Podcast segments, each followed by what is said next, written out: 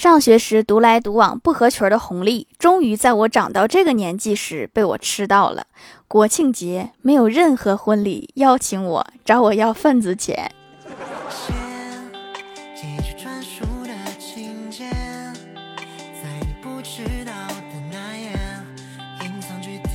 Hello，蜀山的土豆们，这里是甜萌仙侠段子秀欢乐江湖，我是你们萌豆萌豆的小薯条。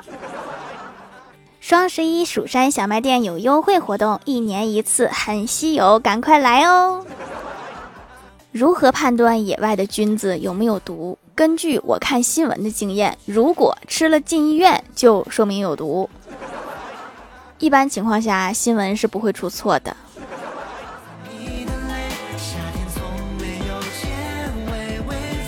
早上起猛了，看见老妈在缝塑料袋，我就凑过去，我说：“老妈，别缝了，你再扎着手，这塑料袋破了就撇了呗，又不是没有新的，咱该省省，该花花，没必要这么节俭。”老妈说。我看你把这个放在电视柜里了，我寻思你有用呢，我赶紧解释，我说没有，我放到厨房锅台上来着。哎呀，别缝了，扔垃圾桶里吧。老妈放下手里的塑料袋，突然提高声音说：“原来它是应该放在垃圾桶里呀，原来它不应该放在锅台上啊，原来它是没有用的东西呀，原来你知道它没有用，特意放在那里等别人给你扔呢，是不是？” 啊，原来是这么回事儿啊！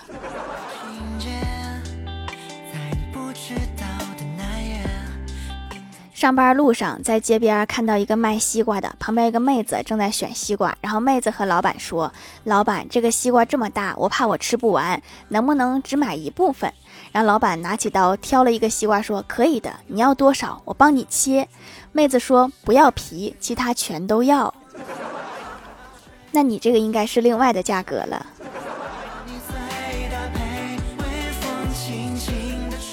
欢喜最近又胖了，减肥减不下来，感觉到焦虑不安。我说可以找点兴趣爱好，分散一下对食物的精神依赖，别老想着吃，有很多事情可以做的。人生得意须尽欢。欢喜点头，脱口而出：莫使勺子空对碗。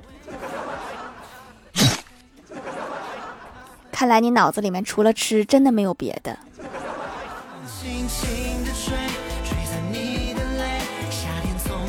在公司闲聊，小仙儿出了一道面试题，问你的六位领导被困在沙漠中，你拥有该区域的水源控制权，只愿提供五杯水，怎么分才能让领导们都满意？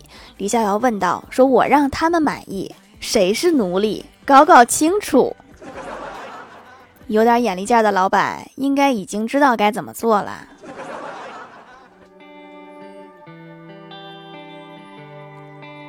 公司上个月新来一个同事，昨天向我表白了，我不喜欢他，我就把他拒绝了。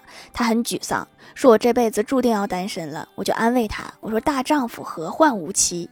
我拒绝你，不见得别人也会拒绝你。谁知道他一声叹息，说：“唉。”连你这样的都不要我，还有谁会要我呢？你这样的我就不应该安慰你。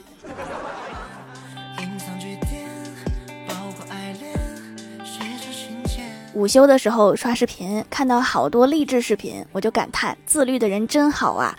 早睡早起，作息规律，作息一好，气色都不一样了。小仙儿在旁边抓了一把薯片，说什么叫自律？自律不是六点起床，七点准时学习，而是不管别人怎么说、怎么看，你也会坚持睡到自然醒，绝不打乱自己的节奏。你这个饭后再整点小零食的习惯，就非常自律。郭大嫂最近突然爱上了写手账，但是每天又不知道写点啥，就记录每天的饮食。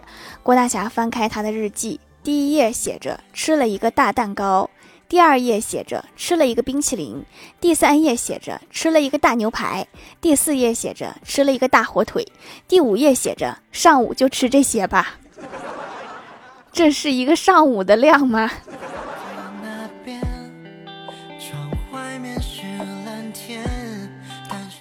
郭大侠买了几斤的廉价藕，本来以为可以对老婆炫耀，不料郭大嫂一顿数落，说：“你是不是笨？为什么不买别的菜？藕一斤，少说也有半斤的窟窿，还说便宜？怎么的？那个窟窿它也有重量吗？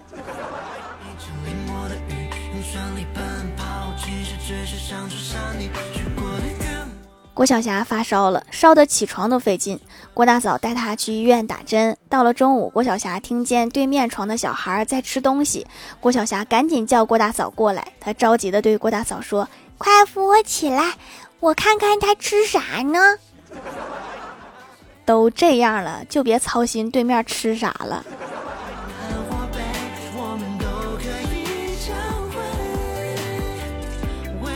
我哥去女朋友家提亲，刚进屋，未来的岳父就上下打量他，然后弯下腰摸了摸我哥的裤管，摇了摇头，转身对女儿说：“我不同意你们结婚。”女儿的泪水夺眶而出，说：“为什么呀？”未来的岳父生气地说：“他没穿秋裤，一个连自己都照顾不好的男人，怎么能给你幸福呢？”我也是第一次知道，这个秋裤和结婚还有这样的绑定关系。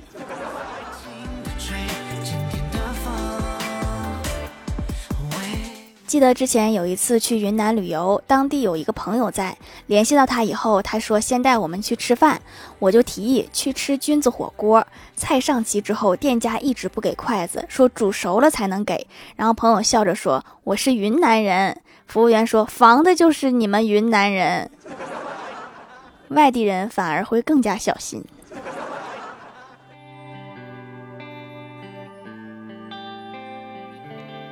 今天我做饭做的炸酱面，我哥连吃三碗仍大呼不过瘾，最后实在吃不下了，问我咱们家还有健胃消食片吗？我说有啊。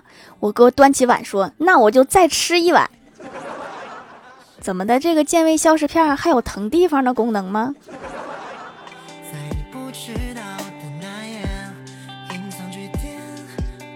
去看电影后场的时候，听见有一个小姐姐向她男朋友喋喋不休的抱怨：“刘海剪丑啦，剪丑啦，好气呀！”她男朋友终于忍不住说：“有完没完了？”顿了一秒，继续说：“就稍微降低了一点点颜值，给其他人一条活路，行不行？”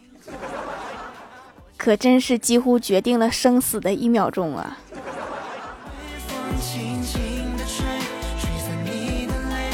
晚上去逛商场，看到一对母女正在试衣服。妈妈试穿了一件裙子，她问十八岁的女儿说：“你看我穿这件裙子好看吗？”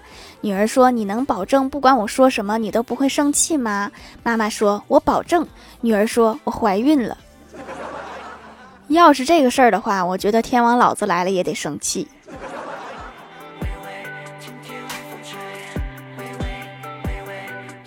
嗨，蜀山的土豆们，这里依然是带给你们好心情的欢乐江湖。喜欢这档节目，可以来支持一下我的淘小店，直接搜店名“蜀山小卖店”，数是薯条的数就可以找到啦。还可以在节目下方留言互动，或者参与互动话题，就有机会上节目哦。下面来分享一下听友留言。首先，第一位叫做彼岸灯火，他说：“今天小伙问我说，怎么样才能让老婆高兴？”我回答：“想让女人高兴，有两种方法。第一是给她买包，第二是给她讲笑话。”第二天，小伙鼻青脸肿的来见我。小伙说：“你教我的方法什么呀？一点都不好用，被我老婆打了一顿。”我问：“你是怎么做的呀？”小伙说：“我对我老婆说，老婆，我要给你买个包。”老婆刚露出笑容，我又说：“我是跟你开玩笑的。”这两个事儿是不能一起用的哈，这不负负得正了吗？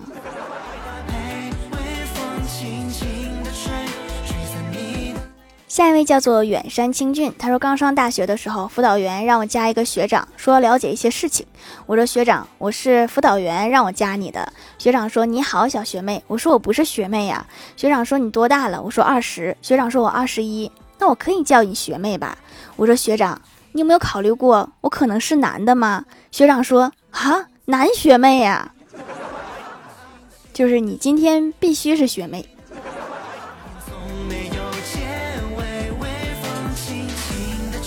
下一位叫做薯条的小土豆丝儿，他说刚出生那年，老爷子找了一个方圆十里都名声显赫的算命大师给我算命。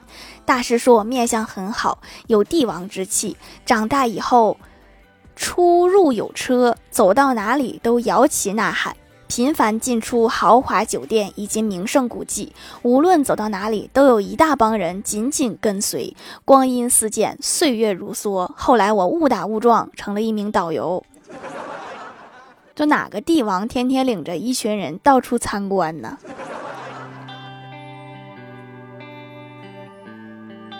下一位叫做紫瞳喵，他说惊喜啦！第一次使用手工皂，非常滋润皮肤，不假滑，是天然的，没有特别的香气，去除湿疹和痘痘很有作用。用完之后皮肤很水润，很补水，觉得非常好用。用完再来。昨天还刷到哈，现在洗脸、洗头、洗澡用的东西都被老外给控制了，但是没关系，你看我不还是控制了一点点吗？也没有全被他们控制。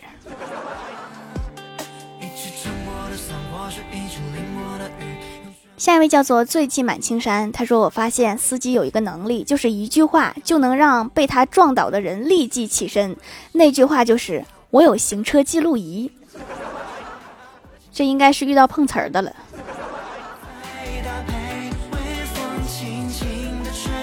下一位叫做麦子的叶子，他说：“狼来了的故事告诉我们什么道理？”我的回答：羊肉肯定很好吃，这个我可以作证，确实好吃。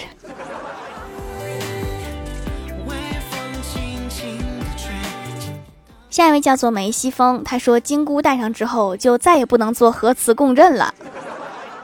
真的，我没想到那个金箍还有这种副作用，是因为金属不能做核磁共振吗？下一位叫做匿名买家，他说顶级干皮表示，就我这脸擦什么都起皮，用了几个月的手工皂竟然就养好了，不起皮了，滋润了，摸着都软了。天呐，后悔啊，来晚了。没事儿，不晚，但是你这个得加上内调哈，多喝水，少吃油和辣，让自己由内而外都滋润起来。下一位叫做 Hello 未燃烟火，他说我喜欢上别人的第一反应就是先减个肥，当我开始减肥之后就算了，不喜欢也行，感觉好像也不是非常喜欢。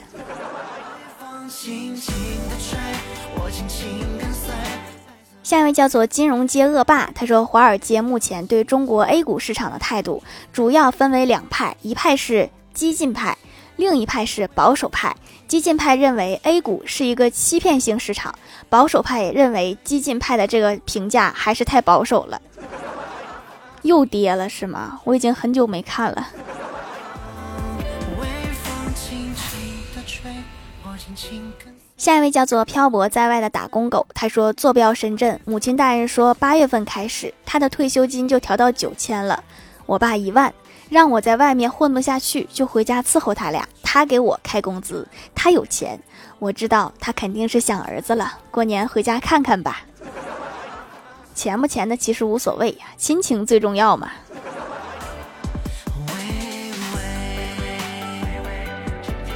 评论区互动话题：说一个你最近刚学到的网络名词，解释一下它是什么意思。小小叶杂货铺说：“老板，我今天请假一天。”这句话是我们公司最流行的，主要的意思就是我不想上班。领导能听到我的节目吗？这句话也是我的心声。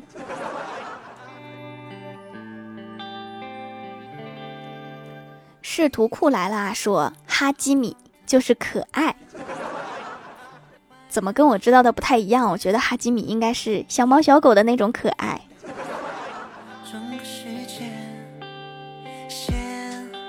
好名字都被租用了，说决战平安京启动，不应该是元神启动吗？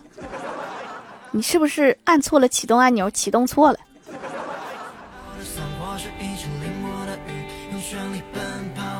集团团长说：“六六六，表示没抢到沙发的无奈。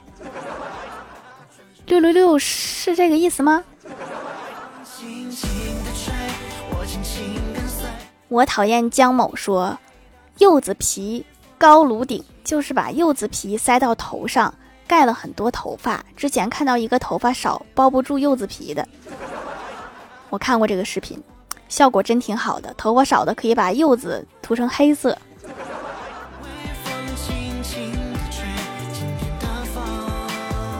下面来公布一下上周一零二三级沙发是薯条的小夫人，该楼的有远山青俊集团团长醉骑满青山，我讨厌江某，薯条的小土豆丝儿，海浪中的千纸鹤，爱条条的肖，薯条酱的新粉丝，薯条的第一个粉丝，意林葵花，感谢各位的支持，那是葵花吗？那个字我真不认识。好了，本期节目就到这里啦！希望的朋友可以来蜀山小卖店支持一下我。以上就是本期节目全部内容，感谢各位的收听，我们下期节目再见，拜拜。